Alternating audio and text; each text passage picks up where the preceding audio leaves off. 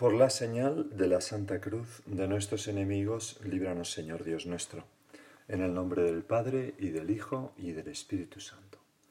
Señor mío y Dios mío, creo firmemente que estás aquí, que me ves, que me oyes.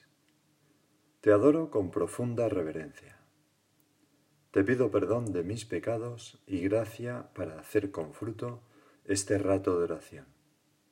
Madre mía Inmaculada, San José, mi Padre y Señor, Ángel de mi guarda, intercede por mí.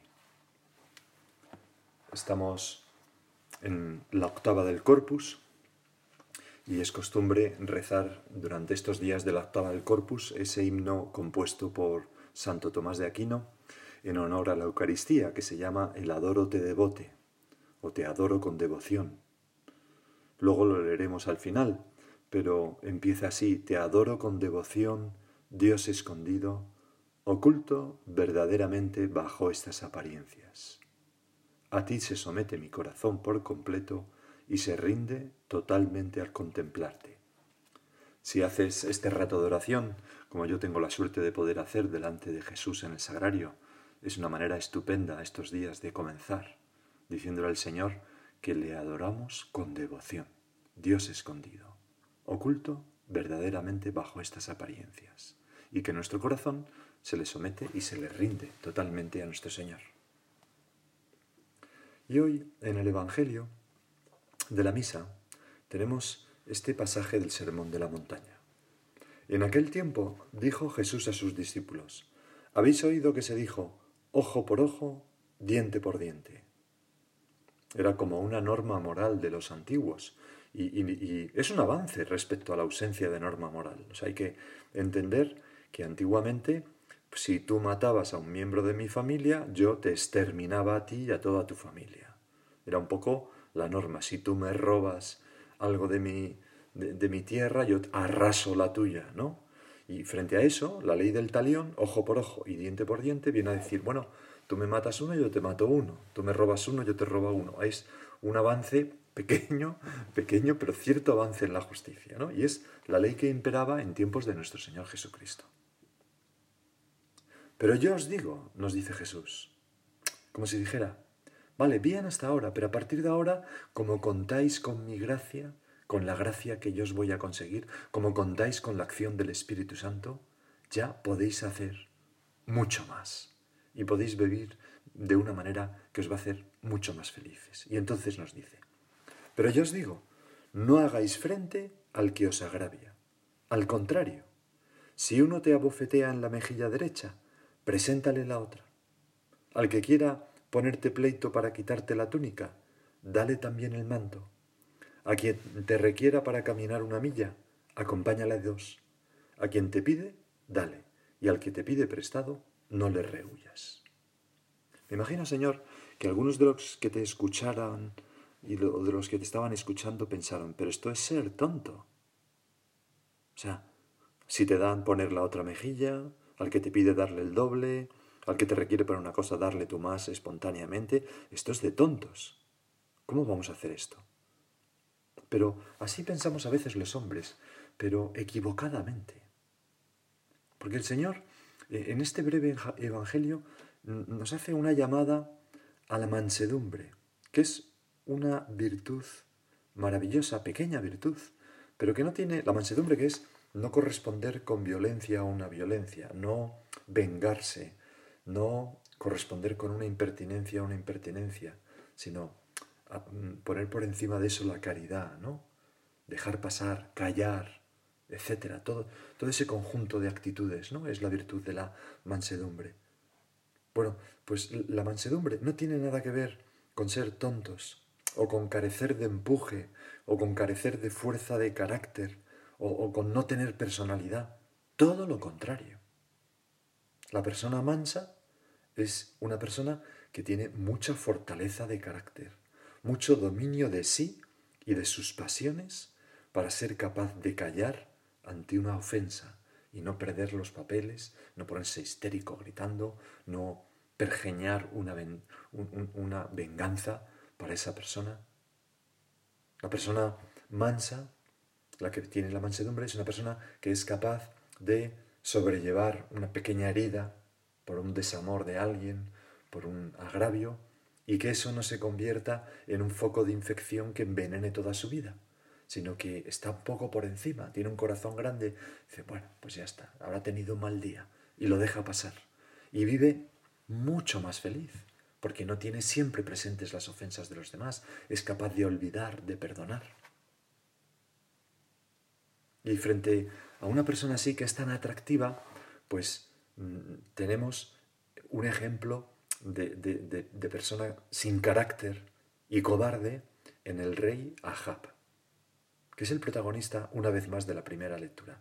El rey Ahab es aquel mismo rey que perseguía a Elías impulsado por su mujer Jezabel y, que quería matarlo y que mató a todos los profetas del Señor menos a Elías que se escondió, ¿no? Y tenemos hoy en la primera lectura otro ejemplo de violencia y de falta de escrúpulos de él y sobre todo de su mujer Jezabel. Por aquel tiempo, Nabot de Jezrael tenía una viña junto al palacio de Ahab, rey de Samaria. Ahab habló a Nabot diciendo, Dame tu, viña, para que pueda tener un huerto ajardinado, pues está pegando a mi casa. Yo te daré a cambio una viña mejor, o si te parece bien, te pagaré su precio en plata le hace una oferta, ¿no? No es que se la quisiera robar, simplemente se la pedía y le hacía una oferta, una oferta mejorada, vamos a decirlo así. Pero Nabot era un hombre sentimental y le respondió a Ahab, Dios me libre de cederte la herencia de mis padres. A veces ocurre esto, ¿verdad? Que mi padre plantó maíz y yo voy a plantar maíz. Hombre, pero va a ser mucho mejor si planta usted esto otro que le va a dar más fruto. No, no, no, no. Mi padre, ¿no? ¿Cuántas veces se ve esto a veces? se fue Ahab a su casa abatido y enfadado por la respuesta que le había dado Nabot de Jezrael. No te cederé la heredad de mis padres.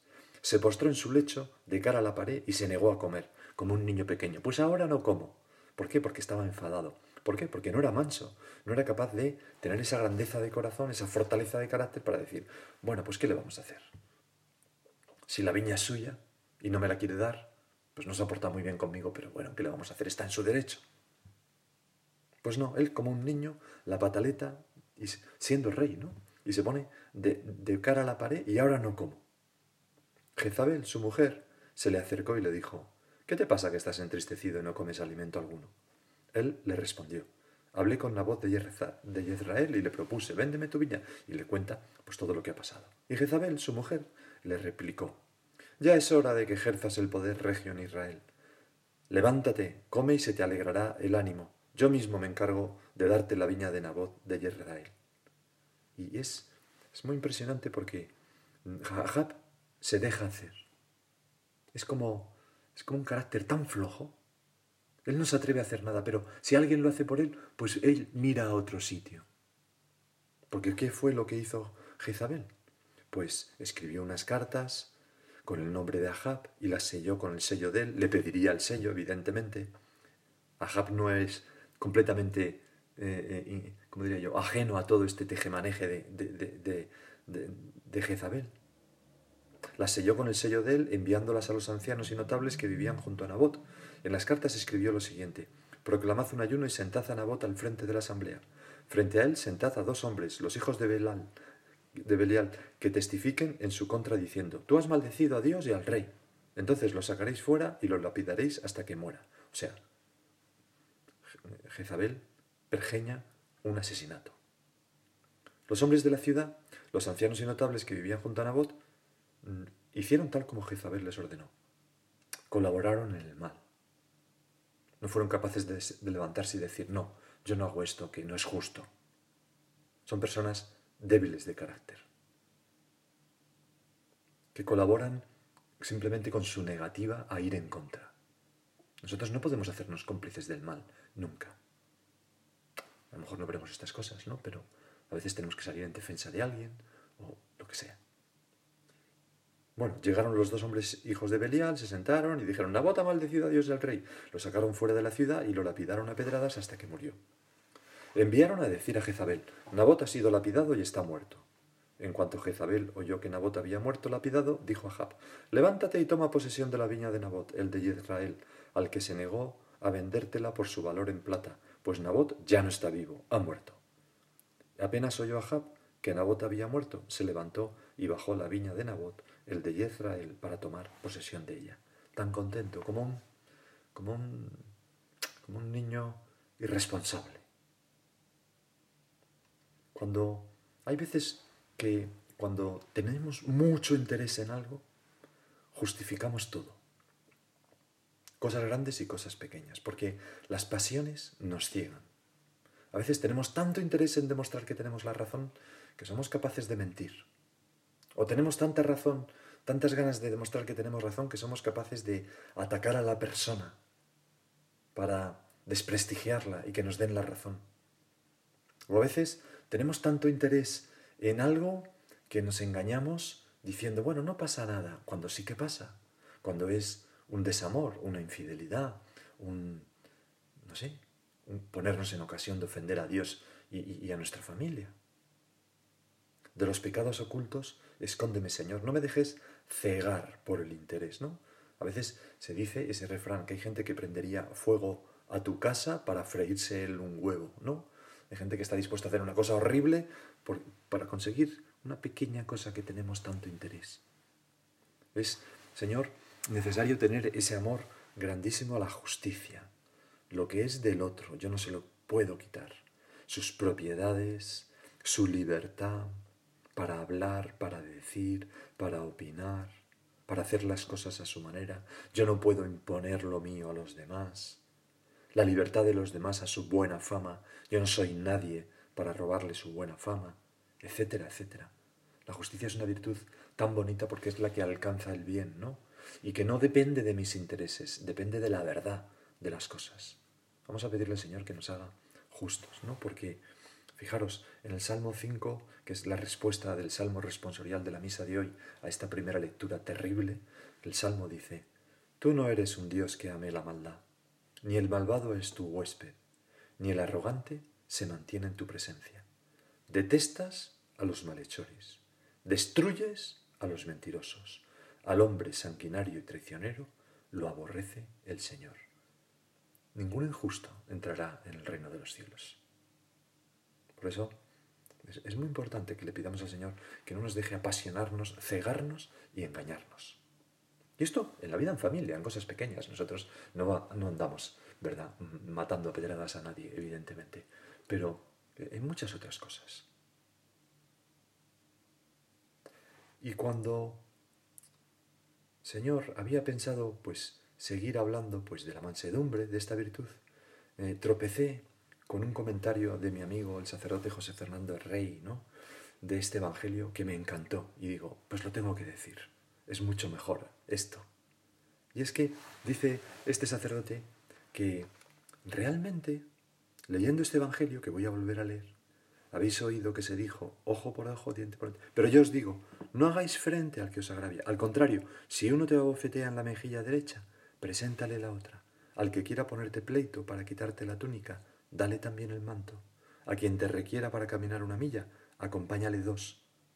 Pues decía, que, viendo este Evangelio, Jesús es el que puso la otra mejilla, verdaderamente. Pusiste, Señor, la otra mejilla a Judas para intentar recuperarle en aquel beso en el momento de su traición, cuando te entregó. Pusiste la otra mejilla en aquella bofetada al siervo del sumo sacerdote, al que no fulminaste inmediatamente. Pusiste tu mejilla a los golpes y salivazos, o sea, eh, en la pasión. El Señor es quien ha puesto su otra mejilla una y otra vez durante su pasión. Pero ahora que estamos en la octava del corpus, más aún ha puesto su mejilla en la Eucaristía. Esa es la última mejilla de nuestro Señor Jesucristo. Se queda ahí disponible a todo. Se queda ahí, mm, ¿cuántas veces hay, por ejemplo, pues ha habido a lo largo de la historia algún sacrilegio, ¿no? Personas que han cogido las, formas y las han pisado, por ejemplo. Ahí precisamente aquí cerca de Madrid, en el Escorial, se conserva un milagro eucarístico. Se ve una forma que, en Flandes, ya es de hace siglos, pues en un sacrilegio unos ladrones eh, robaron una iglesia, se llevaron tal y, se cayeron unas formas y los soldados mm, de allí, de Flandes, pues los pisotearon las formas, ¿no? Y en una de esas formas se quedó como la marca de los clavos de la bota y sangró por cada uno de esos clavos. Y, se conserva en, el escorial. Bueno, pues eh, el Señor, la última mejilla del Señor es la Eucaristía. Ahí está, disponible a todo. ¿Qué haremos nosotros? Señor, pues acariciarte en la Eucaristía y besarte con nuestro amor. Durante esta toda el corpus y siempre. Quizás al ir a misa, al comulgar, pedirte perdón por los desagravios. Luego se nos habla de despojarnos de la túnica y el manto. ¿Quién fue el que hizo esto? Jesús, en la pasión. Allí le despojaron de todas las ropas. Jesús en su pasión se despojó de toda su grandeza, pero más aún se despoja en la Eucaristía. Se quita hasta el manto y la túnica de sus apariencias, no solamente de las apariencias eh, divinas, sino de las apariencias humanas. En la cruz, dice la Dorote de Bote, en la cruz se escondía solo la divinidad, pero aquí se esconde también la humanidad. Verdaderamente, Señor, ahí es donde tú has cedido la túnica, el manto y todo. ¿Qué haremos nosotros? Pues cubrirte con nuestro cariño, con nuestra reparación y con nuestra adoración durante esta octava del corpus. Recuerdo haber oído contar cómo una señora se acercó un día eh, en su parroquia en esos tiempos después del concilio, en que algunos sacerdotes estaban pues, un poco desconcertados y, empezaron como a experimentar cosas que, no estaban bien, ¿no? Por ejemplo, el dar la comunión a todos los fieles bajo el pan y, el vino, bajo las dos especies, que se puede hacer en las bodas solamente a los novios pero, y a los padrinos, pero no se hace a todo el mundo, no por nada, sino por respeto a que es muy difícil que no caiga alguna gota de la sangre de Cristo, ¿verdad? Y se quede por ahí. Bueno, pues un sacerdote estaba haciendo esto, daba la comunión mojando la sagrada forma en, la sangre de Cristo y inevitablemente pues alguna vez caía una gota sobre la alfombra en donde estaba. Y la mujer se dio cuenta, esta mujer, de que había pues varias manchas de la sangre de Cristo en esa alfombra. Y le dijo al sacerdote, mire, le compro una alfombra nueva y me da esa. Y entonces recortó el trozo de alfombra donde se veían, o de moqueta, donde se veían las gotas de la sangre de Cristo, ya secas, lo puso en un cuadro, en un marco muy rico, con un cristal, y lo tenía en su casa. Y cada vez que entraba, hacía una genuflexión ante ese cuadro, porque estaba la sangre de Cristo realmente. Estaba Cristo allí. Hacía una genuflexión pidiéndole perdón por la falta de delicadeza con que le estaban tratando. Seguramente sería un sacerdote bueno, pero y cambiaría a lo largo del tiempo, ¿no? Pero no me quiero fijar en el sacerdote, no, me quiero fijar en, en la mujer, que cómo supo revestir con cariño y con adoración a Jesús. Y luego se habla en este Evangelio de acompañar no una milla, sino dos. ¿Quién fue el que acompañó al hombre verdaderamente? Pues Jesús, en su pasión. Cogió su cruz, cargó con todos nuestros pecados y nos acompañó a todos en nuestro sufrimiento. Jesús acompañó al buen ladrón, Jesús nos acompaña a ti y a mí en su pasión, pero más aún y durante más tiempo nos acompaña en la Eucaristía. Jesús se ha quedado ahí para que nosotros podamos eh, sentirnos acompañados desde el primer momento de nuestra vida hasta el último momento en que si Dios quiere un sacerdote vendrá y nos, nos traerá el viático para ese último viaje al más allá y nos dará el cuerpo y la sangre de Cristo. Vamos, Señor, nosotros a acompañarte a ti en esta octava del corpus. Y si lo hacemos así, si nos comportamos de esta manera mansa, en primer lugar con nuestro Señor Jesucristo, que más que comportarse mansamente es comportarse humildemente, porque tu Señor jamás nos ofendes, pues estaremos muy felices. Cuando el Señor nos dijo aquella otra frase, aprended de mí que soy manso y humilde de corazón, siguió diciendo, y encontraréis descanso para vuestras almas. Hay mucho descanso de rabia, de enfado en, la mansedumbre. Vamos a pedírselo al Señor. Y vamos a terminar acudiendo a nuestra Madre la Virgen, pidiéndole que nos ayude a tratar muy bien al Señor en la Eucaristía, porque Él es el que puso la otra mejilla, el que se despoja de su túnica, de sus apariencias y del que nos acompaña a lo largo de toda la vida.